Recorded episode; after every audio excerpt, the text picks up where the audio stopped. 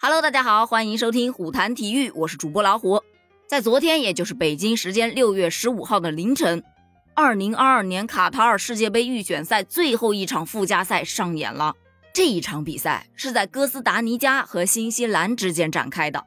凭借着坎贝尔开场的三分钟进球，这哥斯达黎加呀，最终是以一比零力克新西兰，搭上了通往决赛圈的末班车。至此，卡塔尔世界杯三十二强全部产生。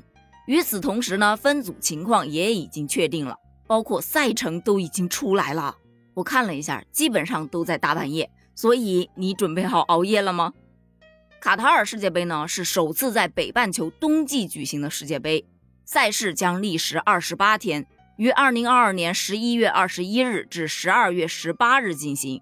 揭幕战将于北京时间二零二二年十一月二十一日十八时开球，是由荷兰对阵塞内加尔。很多球迷都表示啊，一整个期待住了呀。其实早在前一个比赛日，第一场洲际附加赛在澳大利亚男足和秘鲁男足之间产生，两队是苦战一百二十分钟，踢成了零比零。最终澳大利亚通过点球大战五比四战胜秘鲁，拿到了这一张世界杯的入场券。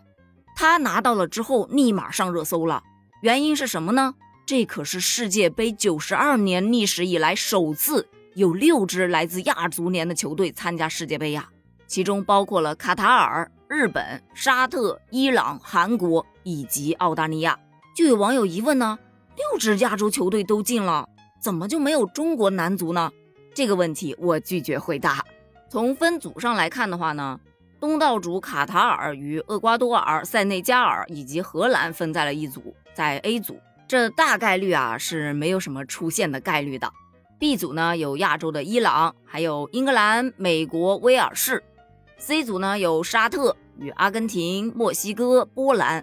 D 组是澳大利亚与法国、丹麦、突尼斯。E 组是日本、德国、西班牙、哥斯达黎加。这日本的分组情况似乎挺困难啊。嗯，有点悬。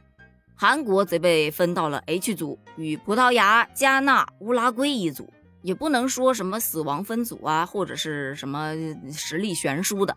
毕竟嘛，足球属于竞技体育，还没开踢呢，一切皆有可能，对吧？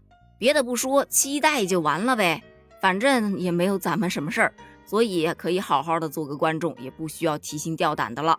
另外呀，也有很多网友吐槽。不出国比赛能够减少感染的风险，不给国家添乱，国足这一把可是做了巨大的牺牲啊！还有人调侃啊，别再问为什么没有中国队了，你就想想高考为什么没有小学生参加？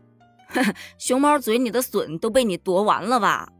还有网友来支招啊，就说人卡塔尔是怎么进去的？作为东道主进去的，咱们要是想进世界杯，承办一次不就完了吗？结果被喷了。对不起，丢不起这人。其实大家的心情我是非常的能够理解，嘴上虽然这么吐槽着，但其实内心还是非常希望中国男足可以站起来的。那么中国男足到底什么时候才可以站起来呢？